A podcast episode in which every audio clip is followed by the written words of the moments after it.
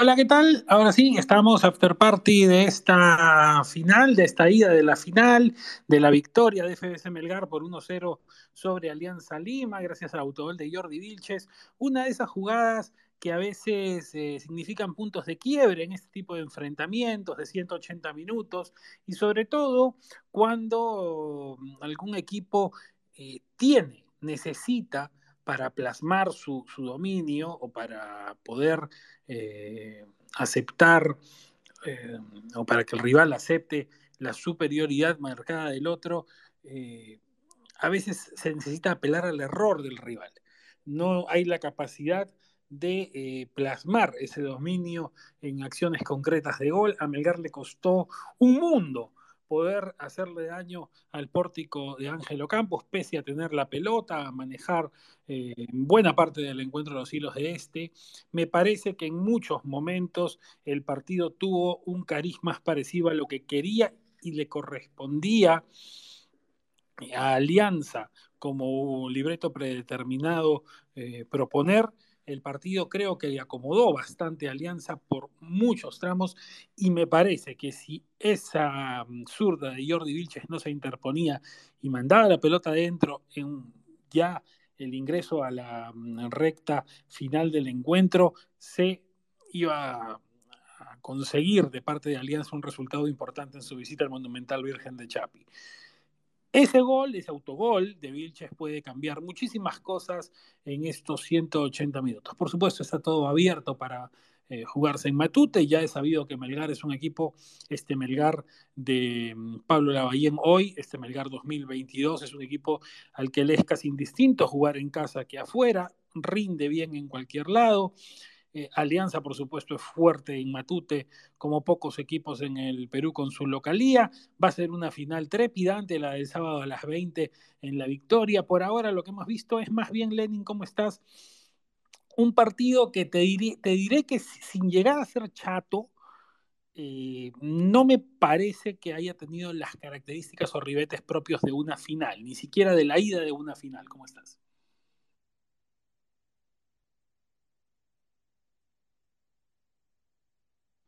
Bueno, lo tenemos a Lenin en un ratito, seguramente ya con el micro abierto. De momento todavía no, en un rato también vamos a estar con Juan Rodrigo Velarde, seguramente desde la Universidad Nacional de San Agustín, desde el Monumental Virgen de Chapi. Mientras reingresa Lenin, contarles pues que el autogol de Vilches se produjo al minuto 75 tras una acción corajuda de Cuesta hombre líder sin duda como pocos en Melgar, que eh, la emprendió en una acción en la que, bueno, había que buscárselas, ¿no? El ante la impotencia. Había Melgar intentado ya en algunas ocasiones y no había tenido la pericia, sobre todo en ese tránsito del área grande al área chica, cuando había que meterla, empujarla en el, en el remate final, no había estado fino ni certero Melgar. Después de 10 años, y en un ratito vamos a tener acá la caleta y le vamos a pedir a la producción fijarla, después de 10 años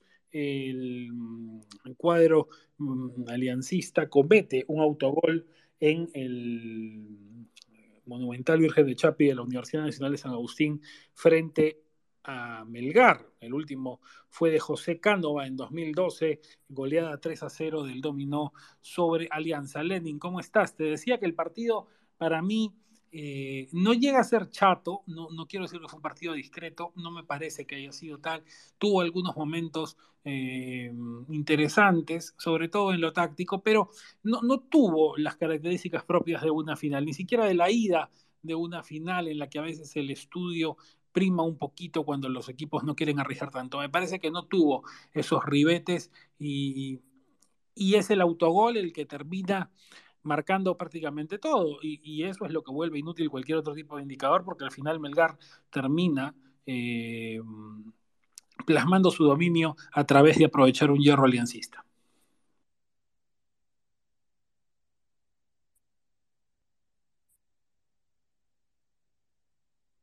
Bueno, todavía lo tengo muteado a Lenin, a ver si podemos corregir por favor la producción, el micrófono.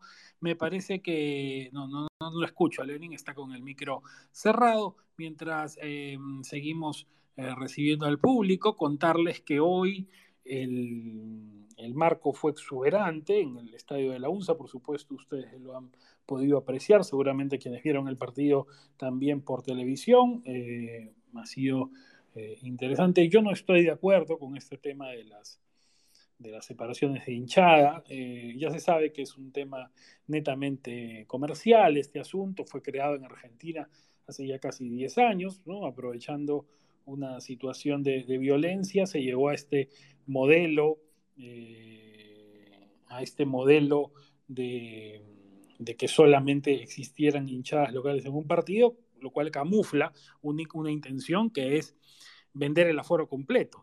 no es verdad que es para evitar violencia. La única razón por la que se hace esto, o la central razón por la que se hace esto de hinchadas solo de un equipo, es para que el local tenga, pueda vender el 100% de la concurrencia y no tenga que dar los famosos espacios en blanco, que son bastante dinero perdido para el club. ¿no? Cuando hay dos hinchadas, normalmente se suelen dejar por seguridad espacios en blanco en las tribunas y eso es dinero perdido para los clubes. Por eso se llega a estas situaciones de hinchadas solo eh, de un equipo, lo cual... Eh, a mí me parece que eh, es absurdo, no se tendría que poder controlar la violencia lo suficiente. Lamentablemente la nuestra es una sociedad compleja en ese sentido. Ojalá que algún día, creo que ya se están dando pasos para que el fútbol, por lo menos, ¿no? Es cierto que vemos a veces actos de violencia, pero ya lejos de los estadios, ¿no? Que es lo que, queremos, por lo menos, no, no que existan actos de violencia.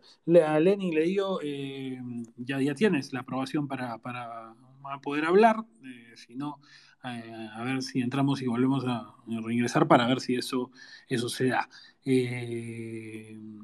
estamos entonces, este, ahora en un ratito también con el, con el estadio de la UNSA y, Juan Rodrigo Velarde. Contarles que Melgar hoy saltó al, césped de la UNSA con eh, un 4-2-3-1, con Carlos Cáceres en el arco, Alejandro Ramos, Alex de Neumostier, Leonel Galeano y Paolo Reina al fondo, Horacio Orzán y Alexis Arias al medio, Cristian Bordacar, Martín Pérez Guedes y Luis Iberico detrás del único punta Bernardo Cuesta, el capitán del equipo. Ingresaron Melgar Kenji Cabrera a los 66 por Arias, a los 74 Walter Tandazo por Orsán y a los 87 Nicolás Figueroa por Bordacar y Jean-Pierre Archimbó por Pérez Guedes. 4-2-3-1 de Melgar, el gol lo dicho Vilches en contra del minuto 75, nunca había cometido en su carrera Vilches un autogol, tuvo el infortunio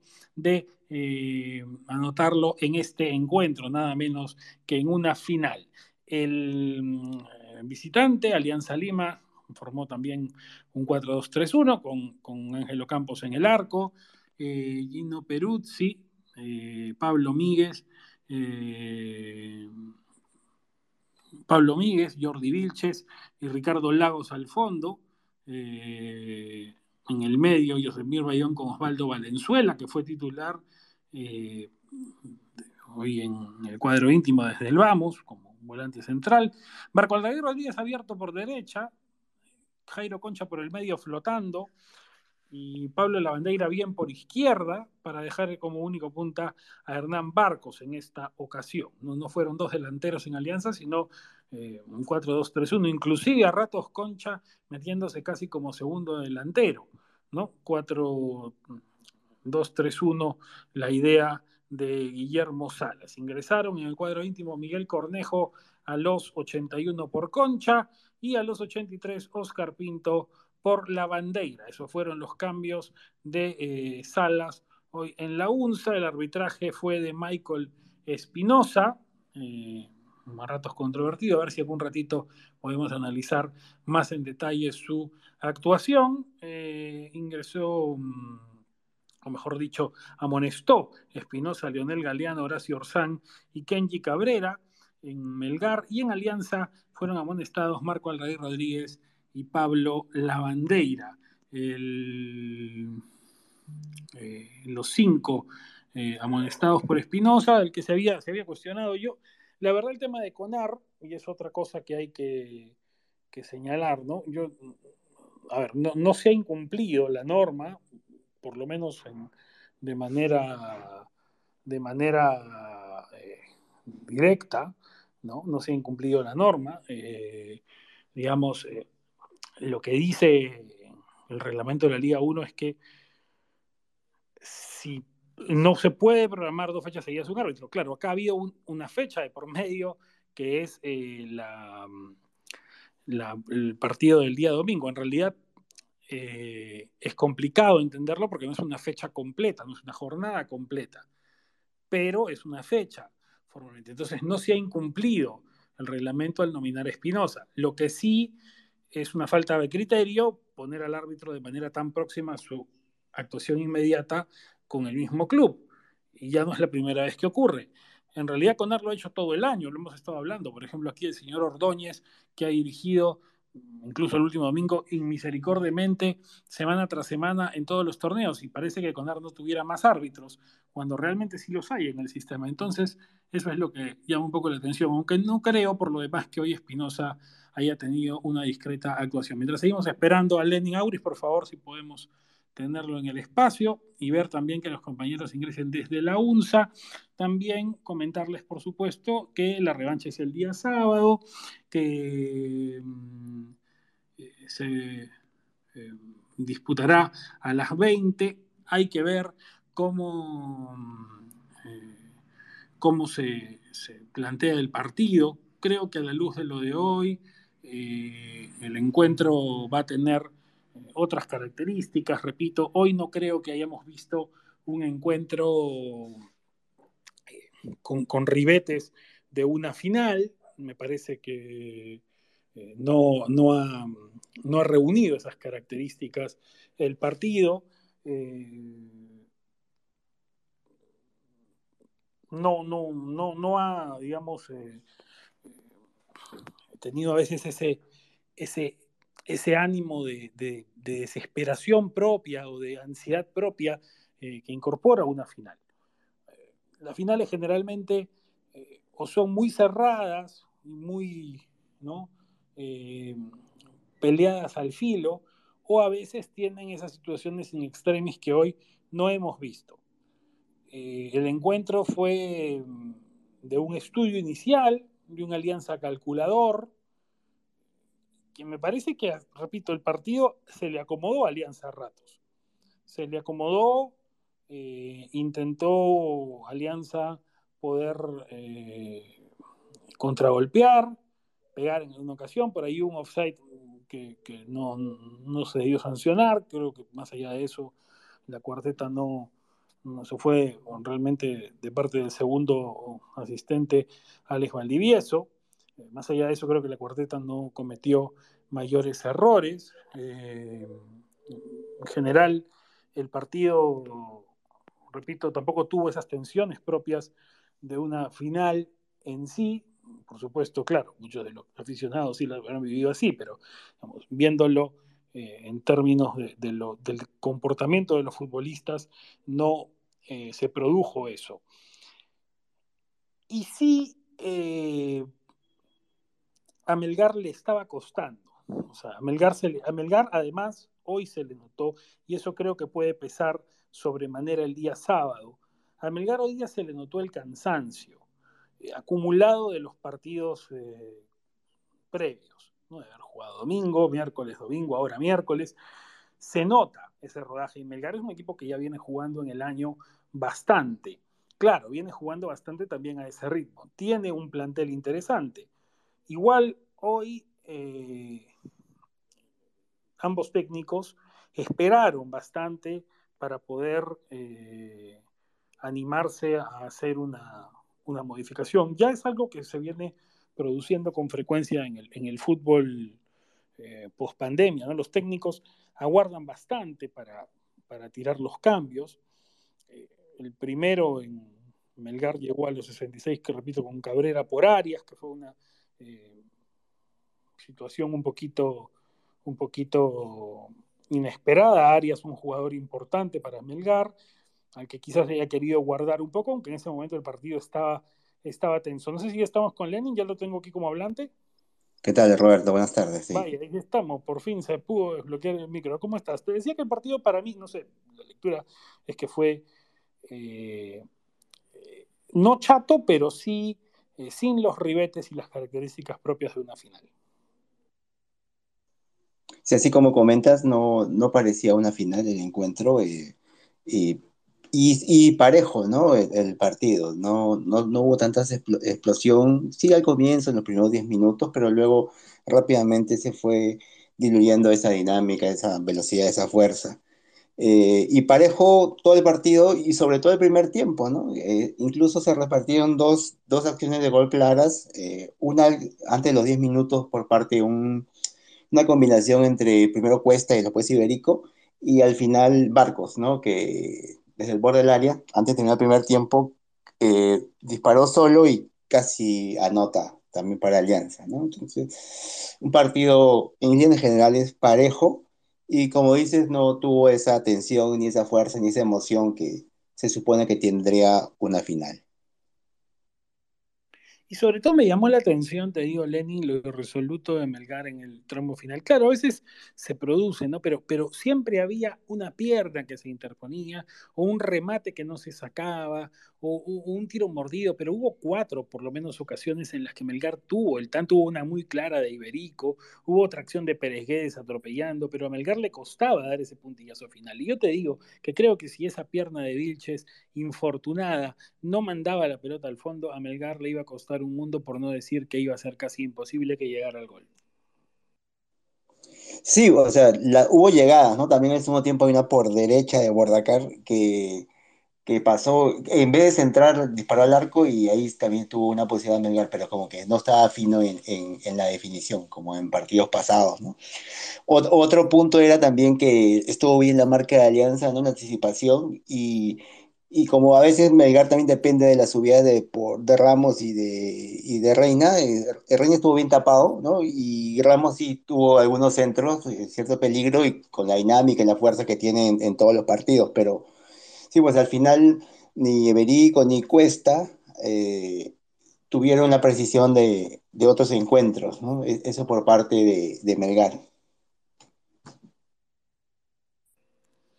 Y claro, de parte de Alianza había este intento de jugar eh, abriendo la cancha. Eh, creo que la entrada de Valenzuela al medio era para impedir que Melgar eh, pudiera conducir con tanta velocidad la pelota de la segunda línea a la primera, con, o de la primera a la segunda línea, digo bien, con, con el traslado habitual que hace Arias. Me parece que esa labor de destrucción Alianza sí la hizo bien eh, extrañamente, a ver, a pesar de que la bandera, ya lo hemos dicho, ha, venido jugando acertadamente por el lado izquierdo, hoy no pudo trepar tanto. Marco Aldair Rodríguez tuvo algunos intentos y algunas llegadas. No me parece, eh, en todo caso, que haya estado mal pensado el partido por Salas. Creo que, eh, eso sí fue una decisión adecuada. Me sorprendió si ver a Concha un poco más adelantado de lo habitual, a ratos incluso relevando a Barcos. Eh, Barcos más bien le costó un poco también el trajín del partido y en general eso hizo que Alianza pues en, ataque no pudiera causar demasiado, demasiado daño. ¿no? Hay gente que dirá, Alianza no se hipotecó demasiado a cuidarse, a manejar el resultado. En fin, casi le funciona en realidad y habría sido muy importante. El tema es que Melgar es un equipo que casi no cambia fuera de su casa. En general, este Melgar, este Melgar, si bien Arequipa es un, espacio que le, que, le es siempre difícil al, rival, que, ha logrado ejercer una localía fuerte en la UNSA, pero afuera Melgar no cambia tanto. Entonces, el 1-0 sí hace una diferencia para, para la, revancha. Sí, como decías, este, Roberto, aquí punto de eh, Jairo Concha, que estaba jugando un poco más adelantado, también eran los balonazos, los pelotazos que mandaba Alianza y, buscaba que se les arregle Barcos, ¿no? Pero Barcos sí ganó varias pelotas, ¿no? Y, le ganó a, los centrales, pero el problema ha sido cuando daba los pases, ¿no? Porque ya estaban bien marcados, pero sí, o sea, a pesar de que hoy no estuvo con todas las luces, ¿no? Tuvo un par de ocasiones, ¿no? El primer tiempo, en el segundo tiempo también un disparo que le quedó picando, y, pero tampoco tendría que depender de eso, ¿no? Que, lo que Barco, con la vida que tiene y, cubre bien la pelota y controla bien el balón, Entonces hizo algo Alianza, pero ahí le faltó un poco de variantes y también lo buscó mucho a Marco Andrés Rodríguez, ¿no? Que no estuvo muy preciso, ¿no? Esforzado, pero no impreciso, ¿no? Y la bandera en el primer tiempo un poco más destacado que, en, en, la segunda mitad, ¿no? Mejor el trabajo de la primera línea de volantes, ¿no? De, de Alianza con, con Bayón y, y, Valenzuela, ¿no? Que sí recuperaron bastante y, y, bloquearon a Melgar en varias, sobre todo en el primer tiempo, bastantes ocasiones. Lo bloquearon, lo incomodaron. Melgar, ojo con algo, ¿no? Que, que yo sí noto Lenin, es que claro, eh, hoy eh, los recambios ofensivos, a pesar de las, de las chances o de la amplitud del plantel ¿no? de Melgar, pero el recambio ofensivo rojinegro eh, no, no, no, está siendo últimamente tan amplio, por lo menos en la nómina no era tan amplio, ni, Vidales, que, que, no está saliendo en lista, eh, últimamente por lesión, y, Quevedo eh, también quedó al margen del encuentro, digamos, eh, estaban en la banca, la opción principal para Melgar era Figueroa, que terminó entrando por Bordagar, al final, digamos, Melgar que se ha jactado en los últimos tiempos de tener casi dos delanteras recambiables, no ha podido aprovechar eso eh, en estos encuentros definitorios con tanta amplitud. Entonces, cuando no encuentras la ruta del gol, la desesperación puede empezar a ganarte, ¿no? Hoy igual me parece que sí hubo un cambio importante en Melgar, que fue el ingreso de Tandazo, un hombre que le da una, una posibilidad de desdoble interesante a este, a este Melgar, y que en ese tramo final, justo casi coincidió con el gol, le, ayudó a acomodar los ritmos del partido. Sí, como decías, el Lavallén hizo, hizo cambios en, la primera línea de volantes, ¿no? Tanto salió Alexis Arias como, como Horacio Orzán, ¿no? Y entraron Tandazo primero. Y, no, primero Kenny Cabrera, ¿no? Y luego Tandazo. Ahí yo creo que sí le funcionó porque si bien es destacado este, Alexis Arias, en ese partido no, no lo vi tan eh, rápido, ¿no? Porque él es rápido, recupera el balón, tiene buena salida, ¿no? Y, hizo buen cambio ahí este, Lavallén, ¿no? Que le dio un poco más de dinamismo a la, salida de, de, Melgar, ¿no? Eh, también ya, bueno, casi ya al, al final del partido salió Bordacar, ¿no? Para darle ingreso a Nicolás Figueroa, pero yo creo que Bordacar también junto con eh, Cuesta y fueron uno de los destacados del partido, ¿no? Sobre todo en, las diagonales que hizo Bordacar y, y bueno, sí, como todos los de Melgar no estuvo muy fino en el remate final. Yo creo que, que Melgar no puede darse el lujo de, volver a desperdiciar tantas chances. Repito, no es que hayan sido tampoco demasiadas, pero sí fueron claras. Las tres o cuatro que tuvo fueron claras. Y, y no, las, no las capitalizó de no haber mediado, nunca podemos saber con certeza, pero queda toda la impresión de que de no haber mediado ese infortunio de Vilches, el partido Lenin se, quedaba en blanco, ¿no? Se quedaba en blanco y, eso sí habría sido un poquito más pesado. Eh, lo que queda ahora, digamos, en inquietudes es pensar un poco qué puede pasar en Matute. Ahí está la caleta arriba que les contábamos hace un rato, ¿no? Y esto gracias a, Iván Aguilar en la producción. Después de una década cometió un autogol eh, Alianza contra Melgar, fue de otro zaguero también, el último José Cánova, ¿no? defensor, el defensor central, eh, luego afincado en clubes guanuqueños, Cánova, que cometió aquel autogol contra Melgar en el año 2012 goleada 3-0 del dominó sobre el cuadro íntimo, ya por supuesto más reciente el último 1-0 en el en el apertura de este año con el gol de Archimbó, que hoy también ingresó al final. Eh, ese fue el último 1-0 de Melgar sobre Alianza en la UNSA. El, el panorama es, es, digamos, ahora abierto a qué podemos ver en la vuelta. ¿no? Y, yo, te digo una cosa, sí tengo la impresión de que Melgar igual eh, maneja el libreto del partido a pesar de que, de que se le acomodaba más a lo predefinido por Alianza. quiere repetir lo hecho contra Cristal. ¿no? O sea, hay el momento del partido en el que Melgar en la ida de la semana pasada fichó a Cristal fue el mismo momento en que empezó a apretarle más el acelerador a Alianza, ¿no? Y, bueno, eh, se encontró con la ruta del gol, eh, gracias esta vez al tanto en contra de Vilches, pero claro, eh, allí hay, la diferencia para mí viene dada por el tema físico. Melgar ya hoy día sí, en el segundo tiempo, se hacía notoria la carga de encuentros consecutivos que viene teniendo respecto de, de una alianza más descansado. Sí, Roberto, como dices, ¿no? Melgar ha tenido buenos segundos tiempos, ¿no? El partido con Cristal en Arequipa y el partido en Lima, ¿no?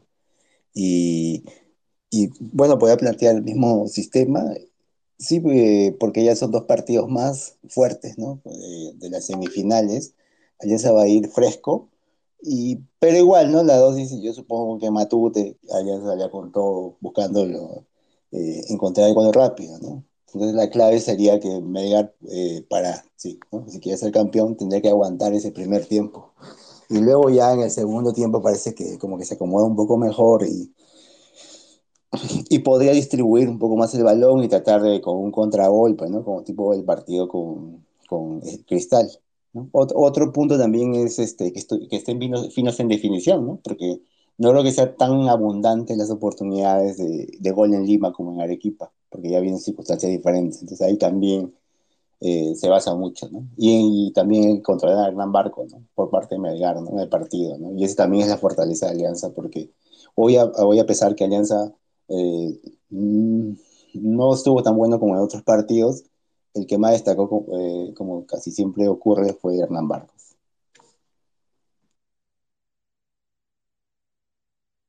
Pendiente de Barcos y sus arrebatos ofensivos. Hoy, hoy Barcos también eh, el trajín del partido le costó. En algún momento Lenin se barajó en, en la discusión previa al encuentro si, si, Alianza debía guardar a Barcos y cuidar a Barcos. Y claro, la conclusión del análisis casi común era que hoy Alianza es un equipo que no se puede dar el lujo de guardar a un futbolista como Barcos, porque no tiene nadie en ese nivel, ni con ese rol de liderazgo, ni con ese impacto. Entonces, eh, no lo podía hacer. En otro contexto, con otro recambio, Alianza podría haber guardado a Barcos para la revancha o por lo menos haberlo hecho jugar hoy menos.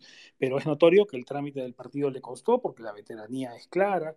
Yo, yo soy admirador y defensor del rol de Barcos, pero me parece que, hoy día eh, esta, esta presencia era imprescindible, más allá de que su rendimiento no haya sido el más el más feliz.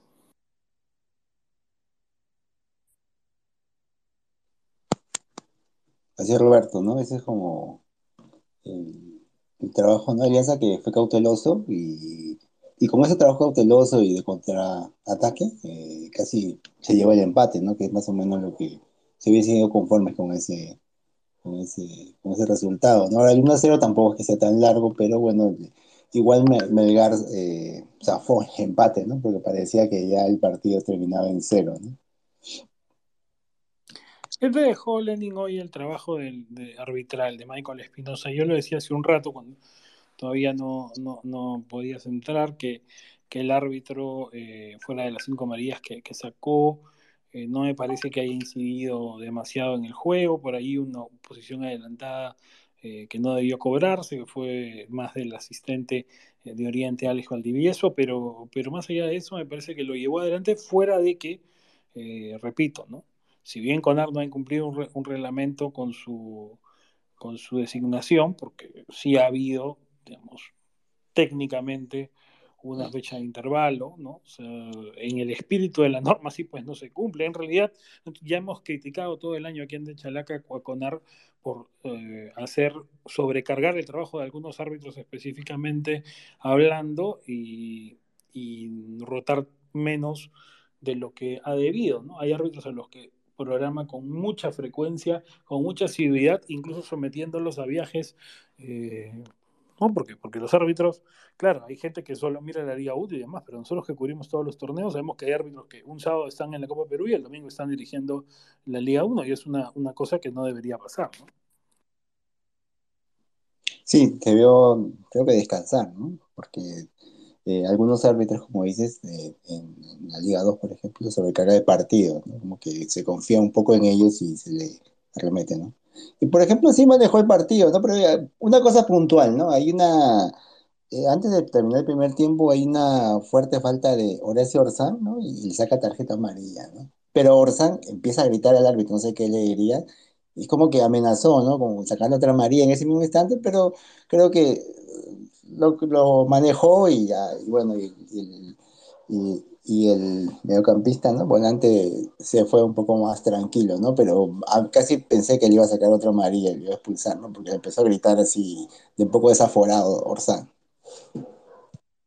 Sí, bueno, al final parte también del, de la propia de la propia dinámica y el ímpetu que pueden primar en un encuentro de estas características. Lo cierto es que eh, Alianza, o Alianza terminaron completos y hay que ver cómo llegan a este encuentro, a este encuentro de revancha del día mm, sábado a las 20. No va a haber tanto tiempo. Creo que allí Alianza ese día puede terminar siendo clave para Melgar. Hay que ver si puede tener alguna que otra pieza disponible adicional la Bayén para el sábado.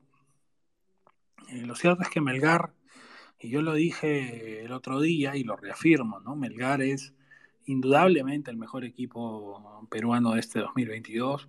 Melgar también es hoy indudablemente el mejor 11 que hay en el fútbol peruano. O sea, en condiciones teóricas, Melgar está por arriba hoy de Cristal y también está por encima de Alianza como expresión de conjunto. ¿no? Lo que pasa es que el fútbol es más que solamente la teoría, el fútbol no es PlayStation, no es ponerlos en modo automático, ¿no? Pero Melgar, digamos, en una simulación debería ganar Melgar. Eh, hay otras cosas que no se pueden ver en una simulación, el peso de la camiseta, eh, la afinidad con estas definiciones, la experiencia de algunos hombres, en ese sentido, ¿no? La localía, ¿no? El estadio. En ese sentido, eh, claro, Alianza le puede plantar competencia a, Melgar en esta final. Y estoy seguro de que el sábado vamos a ver a una Alianza apetitoso, voraz, eh, con, deseos de manejar el partido desde el arranque a su favor. Y no sé, Lenin, a lo mejor como ese encuentro de este último clausura en el que le hizo dos goles en el amanecer del partido a Melgar en Matute. pero claro, eso puede pasar una vez, ¿no? eso es difícil que, se repita tal cual. Eh, lo que seguramente vamos a ver es un encuentro de muchísima tensión, de muchísima tensión para Alianza, de, dientes muy apretados, en el que, mm, digamos, tienen que cruzar dedos también Chicho Salas y compañía porque no le produzca, no se le, no se le presente alguna situación de infortunio como le pasó a Cristal el domingo, ¿no? Esas dos lesiones del primer tiempo que marcaron el, el trámite del partido, ¿no? Usualmente decimos que el gol marca el trámite del partido. El domingo las lesiones marcaron el trámite del partido para Cristal y luego Melgar llegó con más facilidad a los goles que le terminaron dando en cerro final. Claro que para Melgar sería una hazaña enorme, ¿no? Imagínate si el domingo o el sábado Melgar campeón en Matute, cerrar ese tránsito, estos estas serían dos semanas pues de maravilla, ¿no? Inolvidables de haberle ganado, haber superado a los clubes limeños con, con, esa, con esa claridad, ¿no? Pero bueno, Alianza también tiene esa posibilidad de, imaginar o querer un partido en el que pueda ser letal rápidamente el sábado y reducir este gol de diferencia, que tampoco es demasiado. Sí, Roberto, me imagino los primeros minutos Alianza con todo. ¿no? Eh, tratando de abrir el marcador. Eh, y ahí depende, ¿no? Cómo, cómo responda. Yo creo que no va a cambiar mucho Melgar en cuanto a la defensa, la primera línea de volantes. Eh, y es cuestión de ahí ver cómo soporta ese embate inicial, ¿no? Por ejemplo, el partido Cristal, claro lo dijiste, ¿no? Fueron, hay dos lesiones, bueno, son circunstancias del partido, ¿no? Y, eso también se puede presentar, ¿no? Tanto para Melgar como para Alianza. El partido en Lima. Ahora, este, por parte de, Melgar, ¿no? Yo creo igual apostando por el contragolpe, manteniendo a Cuesta, Iberico, ¿no? Pérez, como hombres de arriba. Y eh, yo, eh, Alianza también dependería de un buen trabajo, ¿no? De la primera línea volante, ¿no? estoy anulando el, el, ofensivo un poco de Melgar, Melgar va a tener eh, dificultades, ¿no? Porque no va a ser tan abundante como el equipo de todas maneras, ¿no? Los ataques. yo, eh, Melgar, yo creo que trataría de aguantar ese embate inicial por lo menos de los 20, 25 minutos que va a haber de todas maneras en Matute.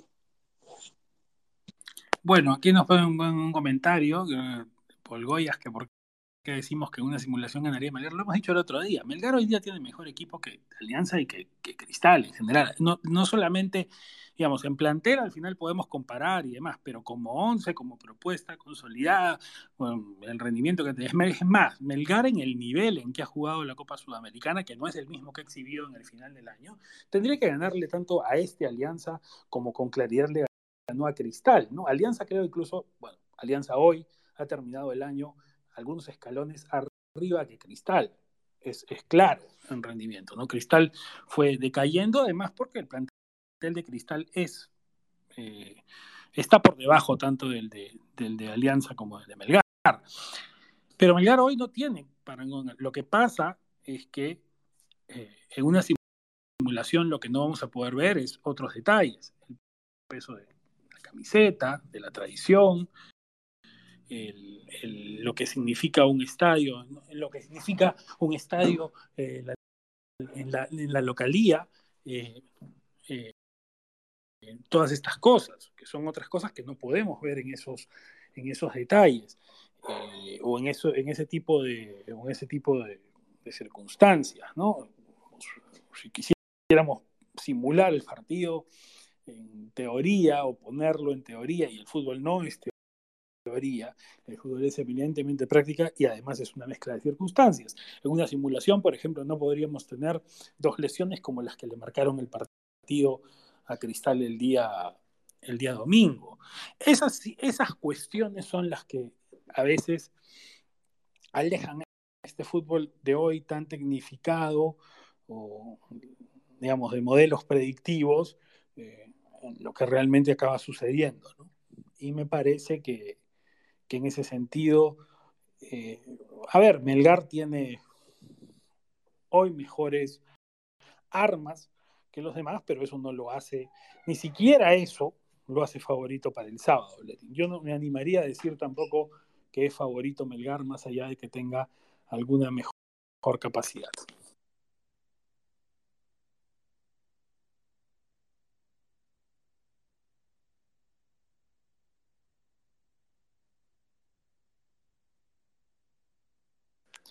Bueno, eh, no sé, Lenin, creo que se le cerró el micro a Lenin. Eh, lo tenemos ahí, ¿sí? Sí, Roberto, sí. Lo que decías, ¿no? Eh, partido final abierta de, de, vuelta, ¿no? No hay ningún favorito. Y yo creo que va, va, lo que va a modificar, o sea, las llegadas van a ser múltiples, supongo, ¿no? Tal vez, ¿no? Matute, de ambos equipos, sobre todo de Alianza lo que va a definir es la definición, ¿no? Que hoy día Melgar no estuvo tan... No estuvo bien, ¿no? En cuanto a definición. En creación sí, ¿no? Y eso le puede pesar en Lima. Eh, eh, Roberto, entonces ya podemos hablar también del capo del partido. Sí, el capo aquí se lo has dado a cuesta. No hubo rendimientos brillantes, ¿no? 15 ha tenido él, ha tenido Cáceres, ha tenido Bordacar, que me parece que estuvo ahí cerquita también, ¿no? Con su, con su empeño por las bandas. Es más, yo te diría, Lenin, bueno, tú, tú tienes la elección, ¿no? Pero quizás si, si no hubiera sido por ese desborde de Cuesta, que fue tan, tan, una, cosa tan de su personalidad, tan de su empeño, tan del carácter de líder que tiene, quizás Bordacar se podía llevar el rótulo hoy pero esa jugada de Cuesta termina siendo decisiva, ¿no? Fue un poco levantarse a la unza en peso hacia el arco de Campos y que entre la pelota como fuera y al final entró con el error de Vilches. Sí, como dice Roberto, ¿no? Pero también Bordacar estuvo una, ¿no? una diagonal de chica y no se entró para, para que el cabezazo, ¿no? Chica, pero quiso eh, rematar al arco, ¿no? Hizo la difícil. Claro, si entraba iba a ser un golazo, pero pero también tuvo ahí su opción, ¿no? Y como por eso me decanté un poco por ese desborde y el empuje, ¿no? Porque básicamente los dos fueron los más destacados, ¿no? Bordacar y Cuesta en, Melgar. Bueno, entonces cuesta el capo en esta mm, ida de la final. La revancha, lo dicho, el día sábado a las 20 en Matute. En un rato van a tener nuestras redes el after party desde la UNSA con eh, Iván Carpio, con Luis Adrián Pérez, con Juan Rodrigo Velarde, todo el despliegue que ha tenido ahí de Chalaca en esta gran cobertura, y la labor gráfica, por supuesto, también con Freddy Salcedo en la cobertura del encuentro. Vamos a estar con toda la definición del día sábado en Matute a las 20 y, por supuesto, lo poquito que le queda al calendario local entre la revalidación y la Copa Perú antes de llegar a lo que todos esperamos, la Copa del Mundo desde el 20 que vivirá intensamente de Chalaca. Fuerte abrazo y nos estamos eh, escuchando el fin de semana.